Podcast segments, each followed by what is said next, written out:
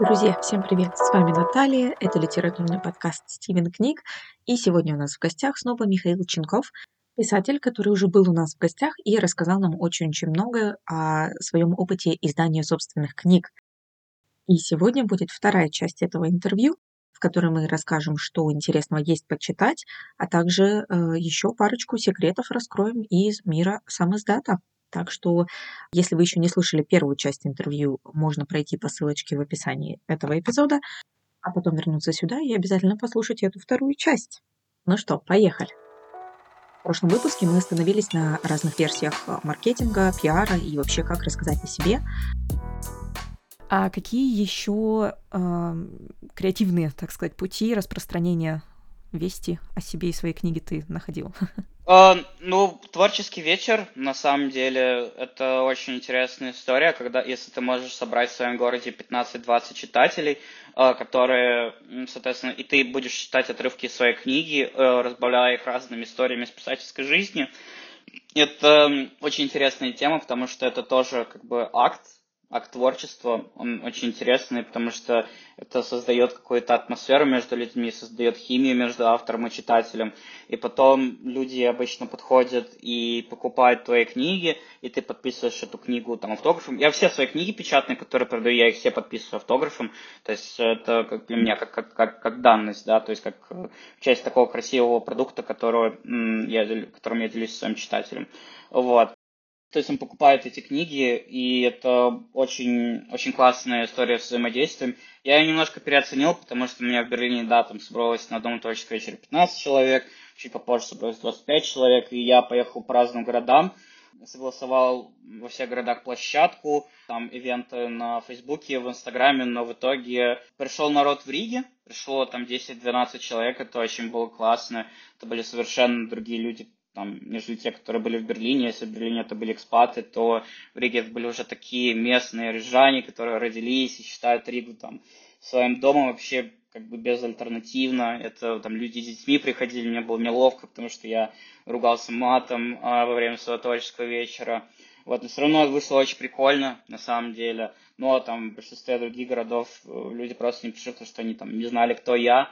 И, соответственно, как бы вот. То есть это очень интересная тема, но чтобы устраивать тур у тебя там, ну, должно быть, должна быть очень большая аудитория, да, как условный Веры Полосковой, которая там дала интервью Дудел, и как она там ездит там в Стокгольм, устраивает творческий вечер там, в Кип, mm-hmm. на Кипре, там концерты в Израиле, чтобы у нее там в каждой стране, в каждом городе там могло бы быть 15-20 читателей, которые, ну, окупили бы вообще те усилия, которые там автор тратит совместно с организаторами на то, чтобы это все состоялось. Но для меня это самая атмосферная история, и я бы хотел как можно почаще делать эти творческие вечера. А как ты относишься к творческим вечерам в онлайн-формате, например? Ну, у нас пандемия показала, что э, пришлось многим перейти в такой формат. Э, кто-то остался в таком формате, в академии, вне академии, э, потому что, ну, все равно как-то двери открылись для многих тех, кто, ну, не мог быть там, чтобы прийти лично на эту встречу. Как ты вообще относишься к такому формату? Э, скептически, потому что, ну, для меня я вижу, что там э, в плане писательства онлайн-форматы очень хорошо зашли в курсы, и лекции, и доклады.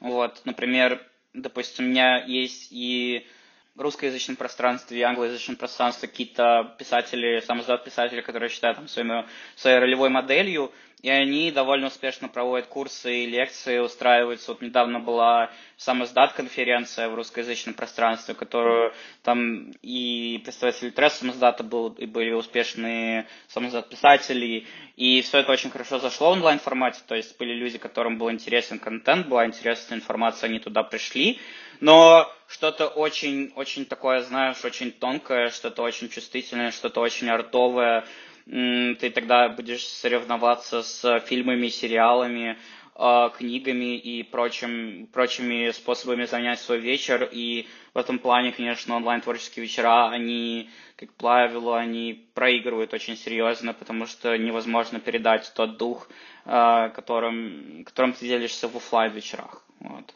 Да, чуть-чуть более лично получается. Я просто очень большой фанат всего онлайн, поэтому очень расстраиваюсь, когда люди от этого, наоборот, уходят.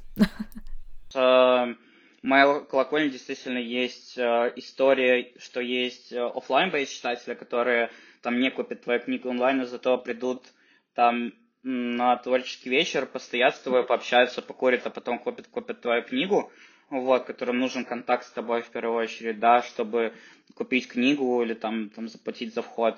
А есть онлайн-читатели, которые не любят выбираться на творческие вечера, у которых такая история есть. Но я не буду сейчас говорить интровертность, потому что это тоже будут как штампы, вот, э, но, типа, да, есть э, читатели, которым гораздо приятнее там взять книгу онлайн, и там какое-то минимальное взаимодействие, да, и, там, возможно, творческие вечера тоже им а, зайдут в том плане, что они там могут вы, выключить камеру, там, а, там заварить чай и просто там в одиночестве послушать что-то приятное, да, то есть как бы а, в конечном итоге все опирается в желание автора, да, балансировать между этими, ну, как бы двумя аудиториями, в итоге и та, и та часть, она важна.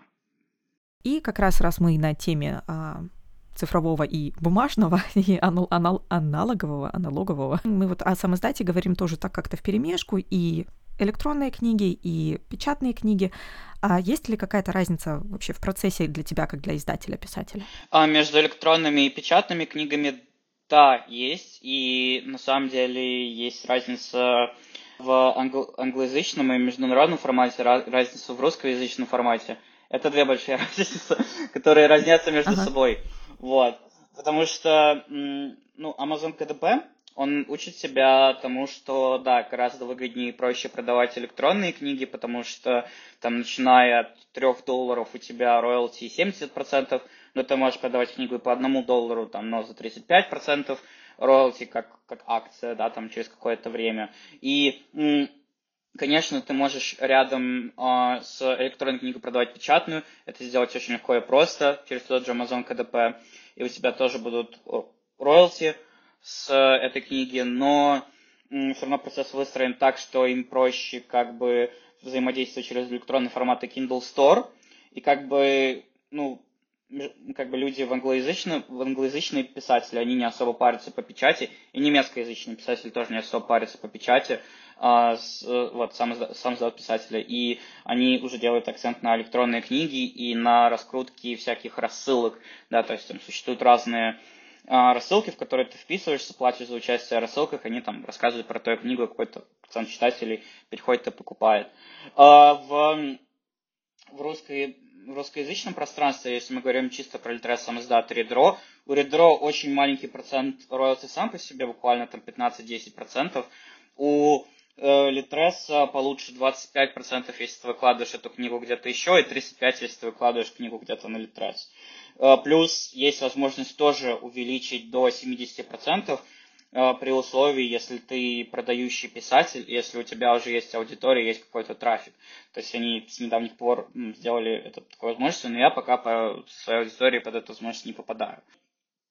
Продавать электронные книги и там, и там с равной степени, есть с, раз, с разной степени выгод, выгодно, но печать, у печати просто получается больше, так скажем, маржа, потому что, условно говоря, в Амазоне ты там печатаешь копию свою, своей книги там за 3 евро, вот, вместе с доставкой, да, там включительно. Если ты там разносишь их по книжным и там книжные готовы их продавать за 15 евро, то 70% от продажи книги придается тебе, а 30% остается как комиссия магазину, и ты получаешь с этого 10 евро.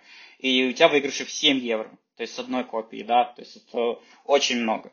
Вот, потому что там даже если 70% там электронных книги, то электронная книга, как правило, стоит там не больше 5 евро, 4-5 евро, это уже там 3 евро. Вот. Но электронных ты можешь продать больше. А в русскоязычном пространстве, то есть я там, стоимость моей одной книги это 5 евро, но я продаю ее за 15, плюс там сверху за доставку, в зависимости от того, куда я ее доставляю. Вот. И у меня получается там разница 10 евро. Вот. То есть, а Litres на Литресе менее прозрачная схема маркетинга, менее понятно, как продавать, то есть ты можешь воспользоваться маркетинговыми услугами самой платформы, но, как правило, там довольно низкая конверсия, это такой код в мешке, прям при всем уважении к команде Литрес Самоздат, которая очень много и очень отважно работает, чтобы сделать свою платформу лучше, но пока эти сервисы не так прозрачны с точки зрения там, покупателя, писателя, который очень много денег вкладывает в эту рекламу, в эти схемы. Вот, поэтому А еще очень, ну, если у тебя есть какая-то писательская база, то, конечно, гораздо приятнее получить книгу там с автографом, чтобы ее там распаковать, чтобы она на почту к тебе приехала. Вот, у меня очень много читателей, которые вот любят всю эту историю, всю эту историю с атмосферой, и поэтому я им продаю печатные книги, поэтому я заказываю отдельный тираж. То есть на вторую книгу я заказал тираж 100 книг, у меня была цель продать 100 книг для там самоокупаемости, да, чтобы там продать 100 книг, чтобы окупить весь тираж. Вот, но потом я понял, что из 100 книг у меня вряд ли продастся. Я продал за две недели 30 книг, что это уже много, но это не 100. Вот. И там, условно говоря, еще лишь ну, внешние расходы на маркетинг, которые уже как бы тоже добавляют э, тебе какие-то, ну, какие-то, знаешь, такой, такой тяжи, знаешь, какой-то камень дополнительный, да, э, в твой э, бюджетный огород. Э, вот, то есть, но когда ты выпускаешь следующие книги, когда ты работаешь на рост аудитории, Э, в соцсетях и в принципе своим творчеством, то как бы вероятность того, что твоя книга окупится, она становится выше, выше и выше. В какой-то момент это спирали работает так, что там твои, твои предыдущие книги подтягиваются, они уже начинают через какое-то время окупать сами, сами себя, но это опять же постепенный процесс, который потребует годы. А, но твой изначальный вопрос про электронные печатные формат э, для меня, то есть есть краткий ответ, э, разница есть, и для меня как бы и то, и то важно. Мне, кстати, еще всегда казалось интересным то, что эм, очень часто все равно даже для продвижения электронных книг, даже издательства и сам издат э, писатели эм, все равно делают определенное количество вот так называемых ARC, да, Advanced Reader Copy, которые всегда в печатном формате, да, ну, понятное дело, сложно сделать какой-то advanced reader copy, когда это просто EPUB, да, электронная книжка, которую ты по ссылке отправляешь, а, или аудиокнижка, которую ты по ссылке отправляешь, человек скачивает и читает, а вот именно действительно получение вот самого вот этого, сам, самого предмета, самой книжки с автографом, может быть, с какими-то еще ништяками, с обложкой красивой, которую можно снять и выложить в соцсетях, это, конечно, мне всегда казалось очень ироничным, когда издательства очень сильно уповают на то, что вот это электронная книга, именно специально, вот мы, мы ее не, не издаем в печати, но всегда в итоге вот существуют эти печатные копии как, как ну, в общем-то, рекламный материал. Много говорит о нас как о потребителях, что нам все равно важно вот это вот увидеть, посмотреть, потрогать, да, и атмосфера, как ты и сказал. Слушай, у меня еще такой вопрос возник о дальнейшем будущем, я, потому что ты э, говоришь вот как раз именно о том, что это все равно такая долгая игра получается, да, ты каждая книга это маленький кирпичик, который выстраивает твою комьюнити читательское, да, тех, кто твои читатели, кто тебя покупают, и каждая следующая книга получается, ну, уже выше и выше, грубо говоря, получается, благодаря этим кирпичикам предыдущим. Ты уже думал о том, что будешь писать дальше? А я уже пишу, то есть э, я в процессе написания третьей, третьей книги, это роман. Скажем так, я думаю, что больше деталей я попозже выложу в своем канале. Вот такая, значит, такая маркетинговая ставочка, да, интеграция. Заходите посмотреть. Да, да, просто потому что, когда ты уже напишешь первый драфт, он еще не будет читаемым, потому что первые драфты не всегда плохие, вот, но у тебя, по крайней мере, будет видение того, что, что это получил, получилось за история, и о чем она повествует, и какие в ней основные, э, как бы скажем, э, черты у этой истории, какие там, повороты. И все это, я думаю, я буду писать в своем там, канале, в типа писать в Телеграме, буду писать в Инстаграме. Вот. Но сразу скажу, что это такая социально-политическая проза, скажем так, основанная на реальных событиях. Мне еще интересно было, будешь ли ты продолжать именно в сторону вот такой, ну, в кавычках назовем это так, большим термином иммигрантской прозы? А, я думаю, что нет, потому что мне на самом деле после, там, уже когда уже почти пять лет живу в другой стране, мне на самом деле нечем особо поделиться с читателем, все это, вся жизнь она переходит в какую-то рутину, которая тебя периодически удивляет, но не до такой степени, чтобы писать на эту тему книги. Такие дела. Ну, ну я думаю, что эмигранты, эмигрант как персонаж, да, эмигрант как персонаж роман, он так или иначе будет присутствовать э, в моей книге, в моих книгах, в моем творчестве, но как бы он не будет, ну, миграция там не будет эпицентром моего творчества, скажем так. Спасибо, что поделился. Ждем объявлений о следующей книге. Ну и раз уж речь пошла о книгах, скажи, что ты сейчас читаешь? Есть что-нибудь интереснее? А, да, я читаю такую книгу, как а, называется Clara and the Sun, Клара и Солнце. А, я постоянно забываю автор, это Кацуо, Шигуро. А, на самом деле, это, да, это автор с японским происхождением, но книга, ну, повествование книги проходит в Штатах. Э, это очень интересно, на самом деле, книга в текущем контексте, когда как бы весь мир взбудоражен историей с нейронными сетями, чат GPT, конкурентом со стороны Гугла и тому подобное что есть этот искусственный интеллект, который взаимодействует на равных с человеком, да, там потенциально может пройти тест Тьюринга, вот, и это история, которая ведется э, повествованием от лица игрушки с искусственным интеллектом, то есть игрушки, которая стоит в магазине и ждет своего покупателя, ждет э, своей маленькой девочки или мальчика, э, который возьмет его там, как своего друга, да, там, скажем, как, э, ну, то есть э, там, Барби с э, внешним каким-то интеллектом, да, э, то есть как, как, как, как они переживают, как они изучают людей, как они изучают нас, человечество со стороны, что там приводит э, э, э этот интеллект в ступор, а что происходит, как происходит там процесс покупки игрушек, как происходит процесс адаптации в семье. То есть, ну, то есть взгляд на человечество со стороны искусственного интеллекта. Это очень интересный роман. Я тут внезапная шутка. Что приводит э, искусственный интеллект в ступор? Немецкая бюрократия. Мне кажется, люб, любая бюрократия. Ну да, да. Каждый раз, когда сталкиваешься, просто хочется спросить, как мы до этого докатились, mm-hmm. как мы могли придумать искусственный интеллект и это. Да, да, согласен. это просто о наболевшем, да. Вот. Э, Клара и Солнце, Казу и Шигуру, да. Мы, кстати, еще ни разу в подкасте не рассказывали про этот роман, но я знаю, что некоторые из наших моих соведущих уже прочитали уже давно. Я, как всегда, тоже жду. Не знаю, чего жду, когда время появится прочитать. Еще читателю я бы, знаешь, прочитал грубо говоря, третью книгу из э, латиноамериканского творчества. Это был, это был Картасар, это была игра в классике. Вот, и на самом деле очень интересно, потом чуть, я, дальше я чуть-чуть углубился в историю жизни Картасара, его личности, и я понял, что, ну, как бы латиноамериканская литература, там в 60-е, 70-е, очень 80-е годы, она писалась по большей части в эмиграции, то есть она писалась в Париже, где там вторую половину своей жизни прожил Картасар, она писалась в там, Стокгольме, в Милане, в Нью-Йорке, и то есть как бы латиноамериканская литература писалась не в Латинской Америке по большей части.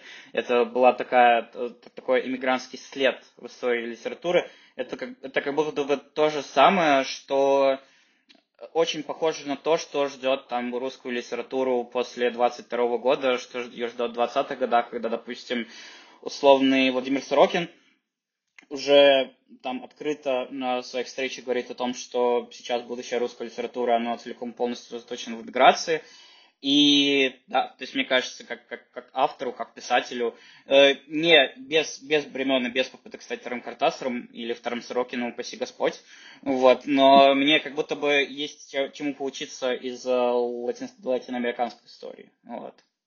Мне, кстати, вообще всегда казалось, каждый раз открываю какую-нибудь латиноамериканскую историю, вроде все такое другое, э, но но в то же время читаешь как вот о, о себе любимых. Uh-huh, uh-huh, uh-huh. Очень. Это всегда поражает, когда ты родом из Сибири, где у тебя зимой, зима там 6 месяцев в году, со снегом, ярким солнцем, и вот это все белое ослепляющее, там совершенно другая картинка, которую ты читаешь но при этом абсолютно вот как свое родное какое-то. И... А, Картасов, он же открыто, причем говорил, что он писал концовку, концовку первой книги, то есть там сказать читателю там две книги, это сложная история, там своей первой книги, концовку он писал под э, впечатлением идиота Достоевского и фина, финального диалога князя Мышкина с кем-то, кого я не помню. Вот, и, э, то есть, там финальный диалог вот этих двух друзей, главного героя и его аргентинского друга, это вот э, история как раз о Достоевском и об идиоте. То есть там много таких референсов. Обалденно. То есть еще надо перед этим перечитать идиота. Ну, Список или, или, или, или синопсис хотя бы. Как, как мы в итоге, как делаем. Я сейчас читаю книжку Пьера Бояра, как говорить о... Как раз, рассуждать о книгах, которые вы не читали. Потому что хочется читать все много, а особенно если существуешь вот в этом каком-то книжном издательском э, мире, надо читать много, быстро и успевать про это говорить. Поэтому, мне кажется, подкаст — это круто. И, кстати, это тоже история для начинающих авторов, начинающих писателей. Один, один из очень важных элементов писательства — это чтение. То есть тебе не обязательно читать быстро, но тебе нужно очень большую, большую часть своего времени уделять чтению и как раз всяким интересным поворотам э, в своей стилистике ты как раз обучаешь, обучаешься непосредственно в процессе чтения и анализе вот, э, художественных произведений. То есть, получается, надо читать не быстро, а качественно. Ну, можно быстро и качественно, но лучше качественно. Ну, да, да, да, типа того, да. Ну, ну знаешь, я как бы, я, вот эта история с э, отзывами, книга в моем телеграм-канале, она как раз про то, что э, я взял за привычку каждый раз, когда что-то прочитаю, оставлю обзор, чтобы там через 2-3 года было понятно, о чем это и чем мне приглянулась эта книга. А, вот, то есть это интересно, то есть можно просто, если не конспектировать, конспектировать это немного такая духота, но вот оставить обзорчик с, там, с парой абзацев о том, о чем книга, чем она тебе зашла, это прям, ну, вообще Ой, очень Слушай, такой тема. тоже внезапный вопрос, может быть, э, что-то придет тебе в голову. Um, противополож... как противоположная полярность от... Э, был, была ли какая-то книга в последнее время, которая тебе прям, наоборот, не понравилась, где ты вот решил, что, ой, за что я с собой это делаю? Джек, Джек Керуак, э, определенно Джек Керуак и битники, и вот это самое популярное его On the Road. Возможно, просто эта книга не пережила время, потому что если она писалась в 50-е, 60-е годы, это же был, была история даже не с бэби-бумерами, а с теми, кто был их родителями. Это были, как правило, очень консервативные люди, да, ну, как бы в западном обществе, да, и вот эта вот история с битниками, история с такими отпрысками, которые просто куда-то, ну, типа, куда-то едут э, непонятно куда, непонятно зачем, это был как глоток свежего воздуха в этой культуре, то сейчас история об автостопе и вообще как бы поездках даже в другой, в другой стране, допустим, для тех же немецких школьников, э, студентов, это очень обыденная, скажем так, тема, да, когда ты между там школу, универом берешь гапьер, едешь в какую-то Латинскую Америку, учишь испанский на ходу, вот, и при этом как бы эта книга пропитана очень сильным патернализмом, очень сильным сам себялюбием, вот, и она очень сильно даже, ну, вот это вот э, суждение там негров, женщин, конечно, типа, не обязательно тебе быть там, знаешь, там, ну, активным фем, фем, феминистом, феминисткой, чтобы критиковать эту книгу, но просто риторика этой книги, она не дожила до наших времен, и поэтому вот Керуак и его последующее творчество, и вот само творчество, вот его вот эта история, его манера писать потоком сознания, это очень интересная тема, мне действительно понравилось если приложение по полстраны, но по полстраницы, но кроме как потока сознания в нем нет какой-то ценности. А вот, допустим, а, тот же Картасар, он взял эту историю с потоком сознания а, из битников, скорее всего, и сделал ее так, что у тебя вообще голову сносит, когда ты это читаешь, когда ты вот на одной волне находишься этой книги, тебя просто сносит голову. И я не знаю, как он это сделал, но вот, вот, вот у Керуака это не сработало, а у Картасара это сработало. Вот, и, то есть, ну вот Керуак, и на самом деле я более скепти скептически стал относиться к self-help книгам, потому что, то есть для меня они стали с возрастом а, как бы выглядеть более банально и более патерналистски, нежели как-то чем-то помогающим. Хотя я понимаю, что там разные люди находятся там в разной степени осмысления выхода своих проблем. И там, условно, Джордан Питерсон, который им скажет, что нужно в первую очередь заправлять свою кровать, действительно поможет, но это не моя история. Спасибо тебе за импровизацию, потому что есть спонтанные вопросы с рекомендациями и антирекомендациями. Друзья, спасибо, что слушали. В общем, у нас получился такой довольно технический, но очень полезный выпуск. Рассказывайте, был ли у вас какой-то опыт а, подобного издания собственных трудов. А, заходите в наш телеграм-канал. Там также будут появляться другие анонсы например, о третьей книге, когда появится информация о третьей книге Миша, а, тоже можно найти там. Все ссылки в описании к этому эпизоду. Миша, спасибо тебе. Тебе спасибо. И всем пока. Пока-пока.